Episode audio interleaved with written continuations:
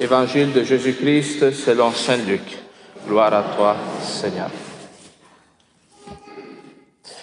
En ce temps-là, Jésus ressuscité, apparaissant à ses disciples, leur dit, Il est écrit que le Christ souffrirait, qu'il ressusciterait d'entre les morts le troisième jour, et que la conversion serait proclamée en son nom pour le pardon des péchés à toutes les nations, en commençant par Jérusalem. À vous d'en être les témoins. Et moi, je vais envoyer sur vous ce que mon Père a promis. Quant à vous, demeurez dans la ville jusqu'à ce que vous soyez revêtus d'une puissance venue d'en haut. Puis Jésus les amena au dehors jusque vers Béthanie. Et levant les mains, il les bénit.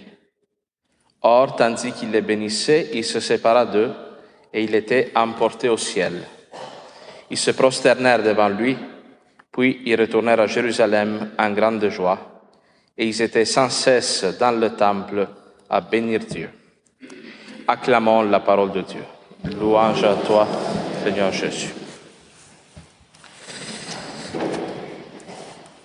Alors aujourd'hui, comme je disais, c'est la fête de l'Ascension et cette fête forme un, un tout unique, une unicité avec la Pâque et la Pentecôte. Parce que comme Jésus-Christ le dit à ses apôtres, il faut que le Christ part, quitte physiquement ce monde, qu'il aille dans le royaume de Dieu, s'asseoir à la droite du Père, pour que l'Esprit Saint nous soit donné. Alors, qu'est-ce que Jésus-Christ, qu'est-ce que ça veut dire que le Christ monte à la présence de Dieu et qu'il s'assoit à la droite du Père? Aujourd'hui, c'est, faut un peu étudier ça d'un point de vue un peu théologique, si vous voulez, pour comprendre qu'est-ce que cette fête a à nous dire à nous. Parce que nous, on pourrait se dire, bon, Jésus monte, ben, tant mieux pour lui, là. Moi, je prends l'hélicoptère, moi. Euh, le Christ, il monte. D'abord, il faut comprendre que le ciel, en tout cas, je pense que c'est clair, mais n'est pas un endroit physique. Hein. C'est pas que le ciel, à quelle altitude il est Jésus-Christ, à 3500 mètres, 4000. Euh, non. Jésus-Christ est à la présence de Dieu d'une manière, euh, je peux dire, dans, la communion de Dieu, dans l'unité avec le Seigneur, avec Dieu le Père. Et, et on dit qu'il s'assoit sur le trône à la droite de Dieu, et quand un roi s'assoit sur le trône, qu'est-ce qu'il fait? Il exerce son pouvoir, il exerce son jugement. Hein? Alors, avec le Christ qui monte au ciel, commence le temps du jugement, commence le temps où l'Église est appelée à partir, à aller dans le monde, à annoncer l'Évangile, et de notre action, évidemment qu'il y aura une, une, conséquence, il y aura un jugement sur chacun de nous. Ça, il ne faut pas le perdre de vue. Mais en même temps, le Christ s'assoit à la droite de Dieu le Père. Quelqu'un qui s'assoit à la droite de quelqu'un d'autre, c'est aussi dans un tribunal pour le, à l'époque, c'était pour le conseiller pour l'influencer, si vous voulez, un petit peu. Et qu'est-ce que le Christ fait auprès de Dieu le Père? Il intercède pour nous. Il montre à Dieu le Père ses plaies en disant, regarde, je suis mort, je suis allé sur la croix par amour pour eux. Alors, soit leur, d'une certaine manière, si vous me permettez, soit leur favorable, accorde-leur la grâce, envoie-leur l'Esprit Saint. Hein? Ça, c'est ce que le Christ fait. Et en plus, cette fête, il nous dit une chose, c'est que la vie humaine monte toujours. Moi, quand je fais des funérailles, des fois, je parle aux familles qui ont un décès, des fois, des familles euh, endeuillées, non, pour toutes sortes de raisons. Je dis, le monde aujourd'hui s'imagine la vie humaine comme une parabole, non? Comme ça, ça monte puis ça descend. Tu nais, tu es tout petit, tu sais pas parler, il faut que tes parents s'occupent de toi. Après, tu reçois une éducation, tu deviens adulte, rendu à 30 ans à peu près, tu es au maximum de ce que tu peux être comme être humain. Tu travailles, tu t'exprimes, bon, tu fondes une famille, ou bon. Après, on commence à vieillir. Puis là, oh, on commence à vieillir, là, tu peux plus travailler. Fait que déjà, la société te considère comme un élément pas utile, tu comme, hein? Alors, tu, tu étais fatigué, tu commences à avoir mal, l'arthrite, tout ça commence, les hanches, etc. Après arrive la maladie, la mort, et tant de personnes, non, comme il, quand, on ne connaît pas le sens de la croix du Christ, la souffrance, on ne peut pas l'accepter. Alors, tant de fois, il faut prendre des résolutions pour l'arrêter avant le temps, cette souffrance-là. C'est comme, comme ça, nous on s'imagine la vie comme ça, on monte et puis on descend. Le Christ, lui, il monte toujours. Hein? Il commence tout petit à Bethléem, humble avec les derniers de la société, les bergers. Lui aussi, le Christ doit être éduqué pendant sa vie. Il va à la synagogue quand il est petit.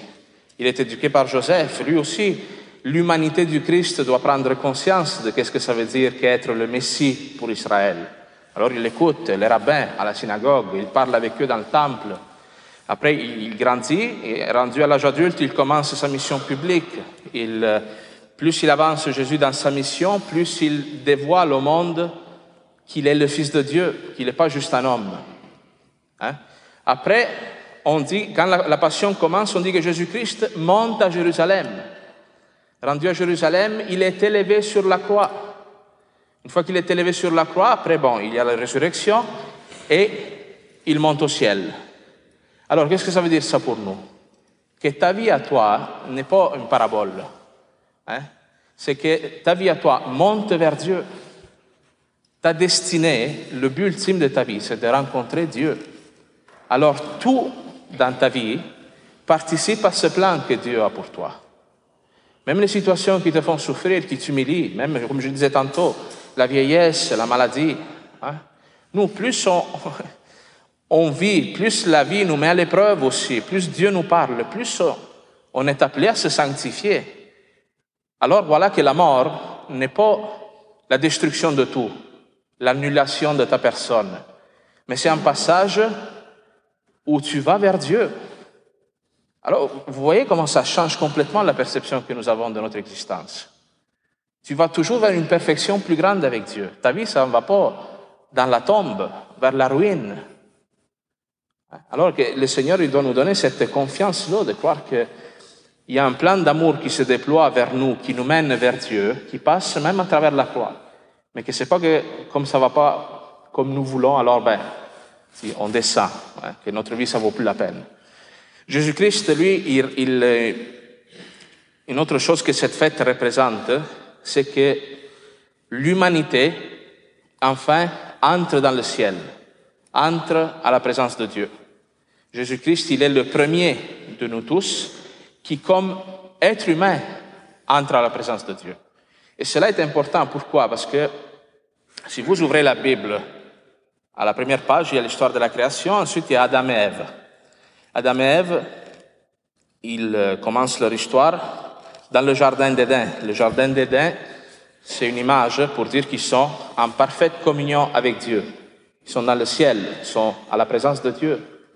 Qu'est-ce qui se passe? C'est qu'Adam et Ève, comme vous connaissez l'histoire, se coupent de la présence de Dieu par le péché. Ils renient Dieu. Et Adam et Ève sont chassés de l'Éden. L'humanité, tout à coup, est privée de la présence de Dieu, d'une unité parfaite, disons, avec Dieu. Alors, et en plus, on dit que quand Adam et Ève prennent conscience de leur péché, ils sont nus. Ils se retrouvent déshabillés, nus. Ils prennent conscience qu'ils... Et cette condition d'être déshabillés, ça veut dire qu'ils ont perdu l'état de grâce. Parce que l'état de grâce, l'Esprit Saint est sur nous. Il nous, il nous, nous, nous, habille. Il nous donne une, nature différente. Une dignité nouvelle, qui est une dignité divine, qui est sur toi. Mais si nous, c'est sûr, par le péché, fois, nous savons, nous sommes faibles, non? On, en vient à régner Dieu, ben on se retrouve privé de la grâce divine, il ne nous reste que notre humanité, d'une certaine manière, non? Aujourd'hui, on parle beaucoup en images, vous comprenez? Alors, l'humanité perd cet état d'union avec Dieu, est chassée du ciel, et voilà que le Christ, lui, il remonte, il retourne et il nous ouvre la voie. Le Christ, il inaugure le royaume des cieux, et il nous ouvre les portes à nous tous. Toi aussi, ta destinée, c'est d'être avec le Seigneur. Comme je le répète souvent, pas seulement à la fin de tes jours, mais déjà ici sur cette terre, le Christ, dans sa mission terrestre, il vient nous donner la possibilité, à moi et à toi, si tu le désires, de vivre le ciel déjà sur cette terre, d'être en parfaite unité avec Dieu. Et comme Adam et Ève, non, ils sont dépouillés de la grâce divine à cause de leurs péchés. Regardez ce que Jésus-Christ il dit aux apôtres en parlant de l'Esprit Saint. Quant à vous, demeurez dans la ville jusqu'à ce que vous soyez revêtus d'une puissance venue d'en haut. Alors, qu'est-ce que ça veut dire d'être revêtu? Ça veut dire que l'Esprit Saint, il va t'habiller d'une présence. Cet état de grâce qu'on avait perdu à cause du péché, il nous est redonné.